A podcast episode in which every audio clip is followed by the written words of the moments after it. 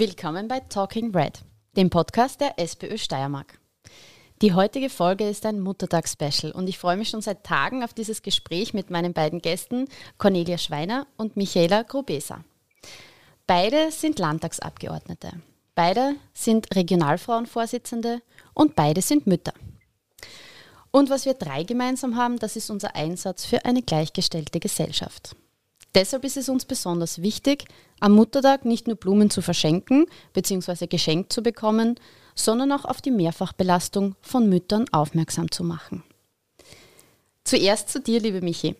Du bist erst kürzlich das zweite Mal Mama geworden und nochmals herzlichen Glückwunsch an dieser Stelle. Dankeschön. Und du hast ja auch eine ältere schulpflichtige Tochter. Wie klappt das genau. mit Landtag, Karenz, Stillen, Homeschooling und so weiter? Äh, zunächst einmal Hallo von meiner Seite. Danke für die Einladung. Ich äh, freue mich sehr, dass ich bei diesem Podcast dabei sein darf. Hallo auch, liebe Conny. Hallo Michi. Ja, wie ist es für mich in der Politik mit zwei Kindern? Als Frau schwierig natürlich. Äh, es ist in Covid-Zeiten vielleicht ein bisschen anders oder etwas leichter, weil viele Abendtermine natürlich ausfallen, weil äh, am Wochenende relativ wenig los ist, weil es keine Veranstaltungen gibt. Aber wenn das politische Geschäft regulär läuft, dann ist es eben so, dass wir viele, viele Termine außerhalb der Schulzeiten, Krippenzeiten, Kindergartenzeiten haben. Und da es natürlich rundherum ganz viele Personen, ähm, die Familie als Stütze, damit man überhaupt politisch arbeiten kann. Und das ist nicht immer so und vor allem nicht in allen Parteien so, dass darauf Rücksicht genommen wird, dass man sich alternative Konzepte zum Beispiel überlegt, ähm, dass man sich überlegt, wann man äh, Veranstaltungen zum Beispiel plant oder Kinderbetreuung zur Verfügung stellt. Äh, und da habe ich einfach das Gefühl, dass wir sehr, sehr viel auch innerhalb unserer Partei noch aufzuholen haben. Und ich habe den Eindruck gewonnen, dass während der Pandemie, wo wir einfach ähm, gecheckt haben, dass auch vieles online geht, äh, vielleicht schon in die richtige Richtung gehen könnten. Also man kann dich inzwischen zuschalten lassen, man kann äh, Termine viel leichter telefonisch vereinbaren, wo man früher den Eindruck hatte, das muss unbedingt ein Vier-Augen-Gespräch sein. Solche Dinge. Das waren früher Kleinigkeiten, erleichtert aber jemanden, der zum Beispiel so weit weg wohnt wie ich. Ich bin in Bad Aussee zu Hause und brauche zwei Stunden bis nach Graz. Ähm, Mittwochs, Donnerstags und Freitags nicht so leicht um 8 Uhr in Graz stehen kann, weil er einfach die Kinder nicht um 6 Uhr in der Früh irgendwo abgeben kann oder sie die Kinder nicht abgeben kann. Sagen wir so. Es ist ähm, für Frauen im politischen Geschäft einfach wesentlich schwieriger, weil es noch immer so ist, dass wir die hauptsächliche Care-Arbeit, Kinderbetreuung etc. übernehmen und den Beruf haben. Also ich glaube, ähm, Männer tun sich da wesentlich leichter. Absolut. Und hast du vielleicht schon mal damit zu tun gehabt mit dem Rabenmutterstigma? Also hat man dir auch schon mal vorgeworfen, weil du wirst ja deine Kinder wahrscheinlich relativ oft auch in Betreuung geben müssen, damit du deinen, ähm, deiner politischen Agenda, deiner Arbeit nachkommen kannst. Ähm, Gibt es da genau. Vorwürfe? Genau. Ähm, Vorwürfe nicht direkt, aber es gibt immer im Subtext etwas, das so mitschwingt oder man wird einfach direkt gefragt, äh, wie oft siehst du deine Kinder eigentlich? Also äh, kurz davor zu fragen, sagen sie noch Mama zu dir. Also so ist es natürlich nicht. Es ist organisatorisch auch in der Familie eine Herausforderung, aber man versucht äh, natürlich auch genügend Zeit mit der Familie zu verbringen. Das ist nicht immer möglich, in Wahlkampfzeiten zum Beispiel.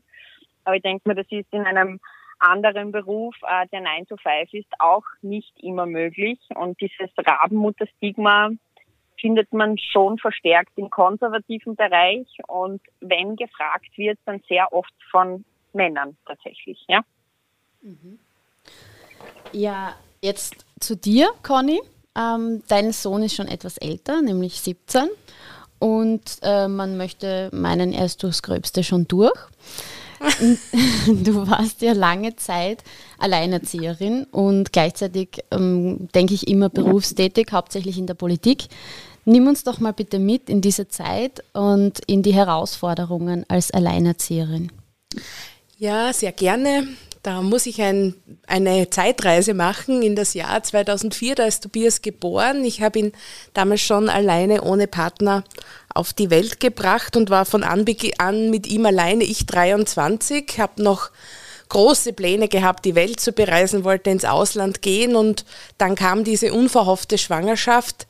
Aber ich habe mich ganz bewusst für das Kind entschieden und diese ersten Jahre waren schon eine große Herausforderung. Eben, ich war noch jung, alleine und ich habe Tobias in Feldbach auf die Welt gebracht und wir waren am Anfang in Fähring. Und in dieser Zeit gab es einfach überhaupt keine Struktur für Kinderbetreuung, schon gar nicht für unter Dreijährige. Es gab damals eine einzige Kinderkrippe im Bezirk, die war in Bayerisch-Kölldorf in einer SPÖ-Gemeinde, also nicht erreichbar für mich von Fähring aus. Und so bin ich eigentlich nach einem Jahr zurück nach Graz gezogen um für Tobias ähm, eine Kinderkrippe, einen Kinderbetreuungsplatz zu finden und äh, auch wieder ein Stück weit beruflich einzusteigen. Denn es waren damals auch für mich finanzielle Gründe, warum ich rasch wieder zu arbeiten begonnen habe. Mit 23 noch nicht so viel Erspartes gehabt nach diesen ersten Berufsjahren. Und so musste ich, um unser Auskommen zu sichern, auch auf das Einkommen schauen. Und das war einfach in Graz um vieles einfacher. Heute ist es für Frauen in der Südoststeiermark durchaus leichter geworden, Kinderbetreuungsplätze zu finden, auch für unter Dreijährige, auch wenn es noch nicht genug ist, aber der Vergleich mit zwischen diesen 17 Jahren ist schon ein recht großer und da ist auch was weitergegangen, ganz, ganz klar. Ja, und das, was Michi schon angesprochen hat mit dem Rabenmutter sein, ich habe das Gefühl, manchmal das muss gar niemand aussprechen. Das hat man ja als Frau immer auch, trägt man diese Frage mit sich herum. Ist es genug Zeit? Ist es Qualitätszeit? Ist es ausreichend? Wie ich mein Kind gut in die Welt begleiten, gut in sein Leben begleiten können? Ist das, was ich mache, richtig? Ich glaube, diese Frage stellen sich alle verantwortungsvollen Frauen, die Mütter werden und Mütter sind. Und ähm, diese Frage zu beantworten, ist einfach auch ganz schwierig und etwas total Persönliches. Deswegen habe ich das Gefühl, wird es auch in dieser Diskussion so hoch emotional. Ich habe damals, als Tobias äh, vier war, diese einmalige Chance und Frage bekommen von Bettina Voller, die war damals Landesrätin, ob ich nicht in ihrem Team arbeiten wollen würde. Und ich habe mich von Herzen gefreut über diese Frage und Möglichkeit, beruflich in der Landespolitik mitzuwirken und gleichzeitig habe ich so gezögert, weil er noch so klein war und ich nicht wirklich wusste, wie ich das zeitlich schaffen kann. Und die Bediener hat damals zu mir gesagt, ich habe selbst drei Kinder und drei Söhne, ich bin alleinerziehend. Was wäre ich für eine Familienlandesrätin, wenn ich nicht darauf auch Rücksicht nehmen würde als Mitarbeiterin? Und ich bin ihr als Mentorin unglaublich dankbar, dass sie mir diese politische Chance, dieses Sprungbrett gegeben hat, trotz meiner Alleinerzieherinnen halt damals trotz der hohen Verantwortung und der nicht immer Verfügbarkeit äh, diese berufliche Chance bekommen zu haben. Erinnere mich auch noch an Wochenendtermine, wo der Tobias dann auch einmal das Flaschadl noch im Auto getrunken hat, bevor wir wohin gegangen sind.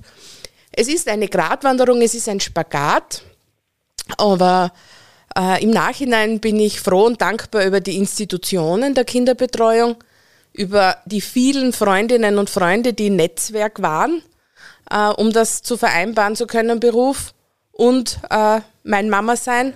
Und ich glaube, das ist ganz wichtig für uns alle als Mütter. Wir müssen lernen, miteinander im Netzwerk zu denken, zu leben, uns gegenseitig zu unterstützen, denn nur so können äh, wir Frauen Beruf und Familie auch vereinbaren. Also wir brauchen ein Netzwerk, wir brauchen flächendeckende Kinderbetreuung und ermutigende Vorbilder, so wie das Bettina Vollert für dich war, Conny. Was brauchen wir noch seitens der Politik, der Gesellschaft, seitens der Mütter und Väter? Vielleicht du zuerst, Michi.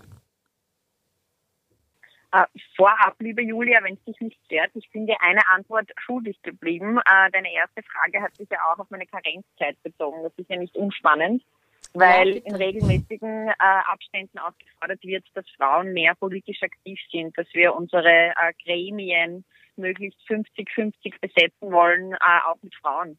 In der Politik oder zumindest im Landtag Steiermark ist es nach wie vor so, dass es keine Karenzregelung gibt.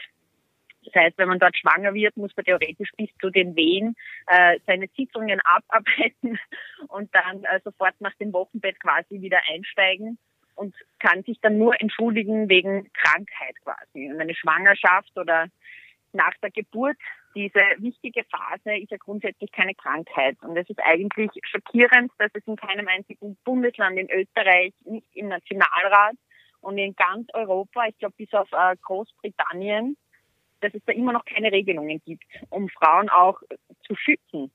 Wir sind ja in dem Sinne als Politikerinnen keine Arbeitnehmerinnen, aber das heißt ja nicht, dass wir kein Recht auf unser Kind, auf unsere Gesundheit haben, sei es gegen Ende der Schwangerschaft, ähm, äh, sei es kurz nach der Geburt. Also daran arbeiten wir auch noch.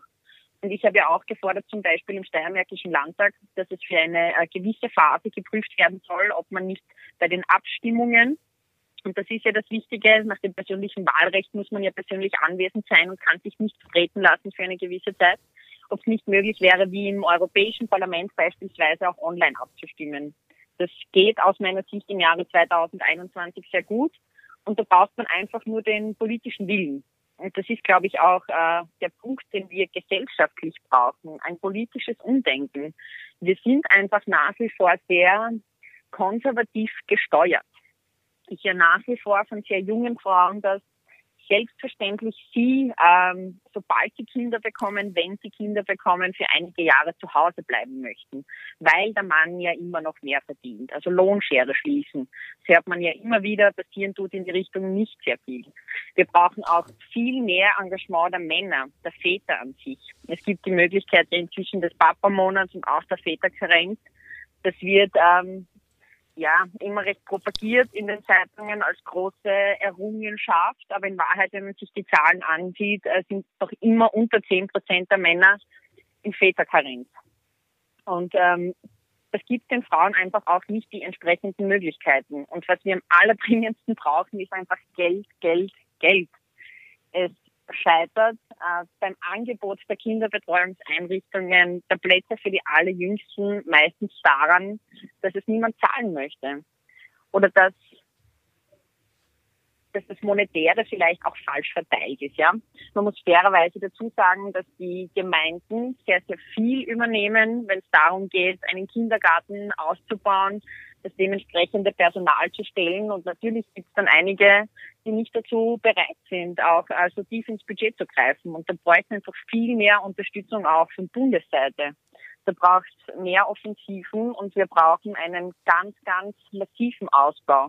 In der Steiermark äh, sind wir auf einem recht guten Weg, aber beispielsweise von den Bologna-Zielen weit entfernt. Da steht zum Beispiel, dass äh, Kinderbetreuungseinrichtungen für unter Dreijährige zu 33 Prozent, äh, also zu einem Drittel ungefähr flächendeckend vorhanden sein müssen. Und da sind wir zum Beispiel bei 19 Prozent bis jetzt. Also da ist definitiv noch Luft da oben und es gibt auch durchaus Möglichkeiten, politisch zu unterstützen. Aber es passen eben nicht immer die dementsprechenden Fraktionen, sagen wir mal so. Ja, und ich glaube, das, was die Michi gerade gesagt hat, es ist auch die Frage, wer äh, betreut dieses Kind in den ersten Jahren? Wie können das, wie kann man das partnerschaftlich aufteilen? Ich kann persönlich den Wunsch vieler Frauen ganz, ganz gut nachvollziehen, dass man gerne viel Zeit, Bindungs-, Beziehungszeit, gerade in den ersten Jahren äh, mit seinem Kind verbringen will. Und deswegen braucht man einfach auch neue Arbeitszeitmodelle. Äh, wenn wir in die skandinavischen Länder schauen, wenn es möglich ist, dass beide Elternteile 30 äh, Stunden reduzieren bei vollem Lohnausgleich für die ersten Jahre, dann ist das eine Riesenentlastung für alle und dann kann einfach auch Familienzeit viel gelingender gestaltet werden als wenn ich äh, mit einem 40-Stunden-Job nach Hause hetze, in letzter Minute das Kind in der Kinderbetreuung abhole, dann nach Hause komme, es ist nicht gekocht, es ist nicht aufgeräumt, es hat noch niemand gewaschen und eigentlich habe ich schon acht oder zehn Stunden Arbeit hinter mir. Und äh, das mhm. kann einfach eine qualitätsvolle Familienzeit dann sein, für niemanden. Und da brauchen wir als Gesellschaft ganz massiv ein Ja zur Familie, aber auch eben diese Rahmenbedingungen, äh, die das dann ermöglichen, dass Frauen und Männer Familie leben können. Und es würde Frauen massiv entlasten. Einen zweiten Aspekt noch dazu, wenn Frauen gleich viel verdienen wie Männer, die Männer hätten echt was davon. Nämlich sie müssten nicht mehr so viel Überstunden schieben, um zum Familieneinkommen genug zu haben. Wenn Frauen mehr verdienen, profitieren Männer auch davon, dass es mehr im Familieneinkommen ist. Dass es auch eine Entlastung für Männer sein kann und eigentlich äh, sein soll, wenn die Frau mehr zum Familieneinkommen beitragen kann finanziell und das aber nicht am zeitlichen Rücken allein der Frau ausgetragen wird. Also raus aus dieser konservativen Denke, ähm, die Frau muss die, muss die Kinderbetreuung schultern und die Frau ist alleinig für die Kinder zuständig, hin zu einem modernen Familienbild, aber wo wir als Politik auch die Rahmenbedingungen dafür schaffen müssen. Ich versuche mal eure Aspekte in aller Kürze zusammenzufassen. Wir brauchen flächendeckende, ganzjährige und kostenfreie Kinderbetreuung. Wir brauchen eine Karenzregelung für Politiker und Politikerinnen. Wir müssen endlich die Lohnschere schließen. Wir brauchen neue Arbeitszeitmodelle und Arbeitszeitverkürzung, damit die unbezahlte und die bezahlte Arbeit gerechter verteilt werden und eben nicht die ganze unbezahlte Arbeit an den Frauen hängen bleibt. Wir brauchen endlich mehr Väterkarenz.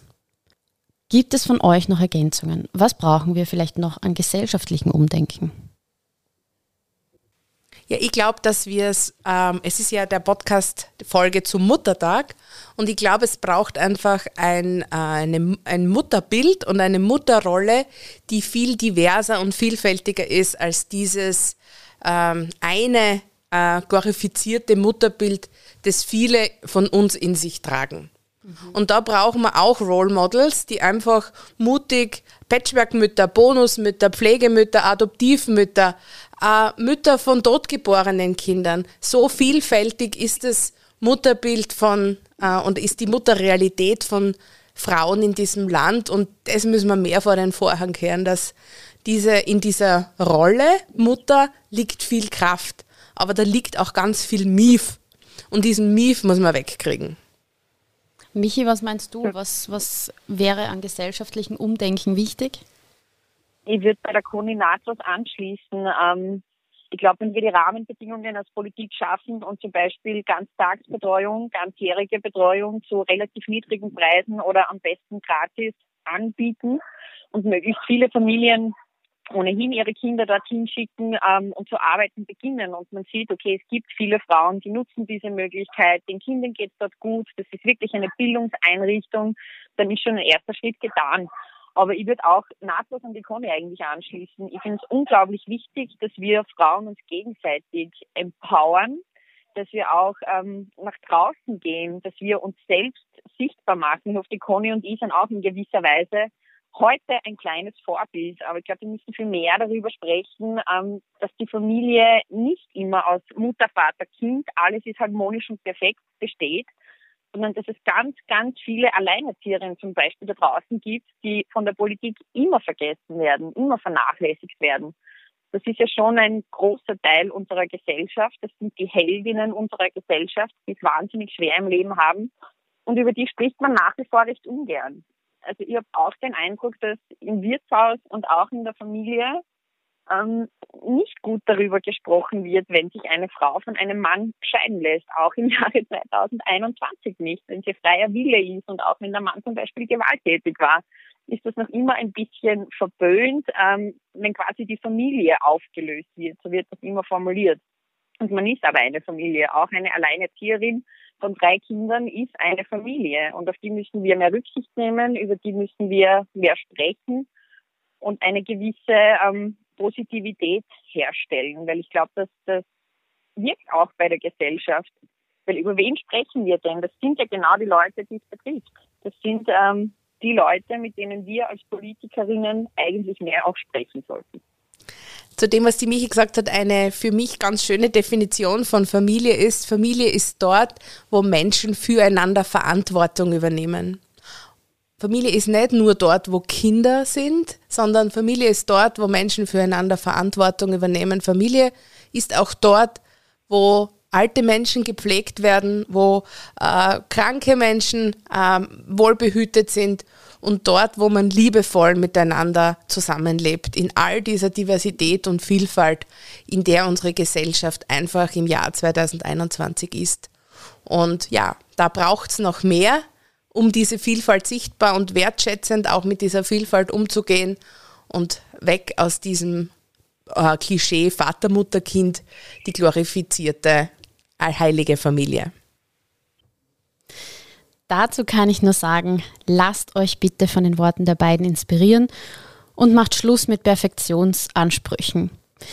Vor allem das Vergleichen mit den perfekt inszenierten Instagram-Familien und anderen Bildern aus den Medien macht überhaupt keinen Sinn. Das ist einfach nicht die Realität. Ja, stattdessen ist es wichtig, dass wir die unterschiedlichen Lebensentwürfe und Familienformen von anderen akzeptieren und uns darin auch unterstützen. Ja, vielen Dank, dass ihr heute bei mir wart. Ich gebe euch gerne noch die Möglichkeit, wenn ihr ein Abschlusswort noch sagen wollt, ein kurzes, dann wäre jetzt der Moment dafür. Ja, danke schön, liebe Julia. Äh, danke, Conny, auch für deinen Input. Ich finde es ganz toll, ähm, dass wir jetzt auch in diesem Format ein bisschen nach außen gehen. Ich finde es äh, modern, ich finde es total toll, dass wir zum Muttertag ein Special gemeinsam gemacht haben. Und ich hoffe einfach, wir haben ähm, etwas Neues beigetragen, vielleicht was die Leute noch nicht gewusst haben. Wir konnten vielleicht ein bisschen inspirieren und einige Fragen beantworten und freue mich einfach schon, wenn ich das nächste Mal bei diesem Format auch dabei sein darf. Ja, ich mag mich dem Dank anschließen. Ein feines Format mit tollen Frauen. Das ist immer äh, bereichernd und dynamisch. Ich hoffe auch, dass der eine oder andere äh, einen interessanten Gedanken von heute äh, mitnehmen kann. Und ja, Muttertag ist der Tag, an dem alle auf diese Rolle schauen. Aber vielleicht schaffen wir es heuer in dieser Vielfalt auf die Rolle zu schauen und ähm, einfach mehr Mut zur Realität, wie es die Julia schon gesagt hat. Ich wünsche auch allen jungen Frauen, die, denen die Welt und die Türen offen stehen, dass sie trotzdem gerne Mutter sind und dass sie ihr modernes Frausein nicht vergessen. Alles, alles Gute und schönen Muttertag. Vielen, vielen Dank euch beiden für eure Zeit. Danke Conny, danke Michi. Und danke an die Zuhörerinnen und Zuhörer bei Talking Red. Bis zum nächsten Mal.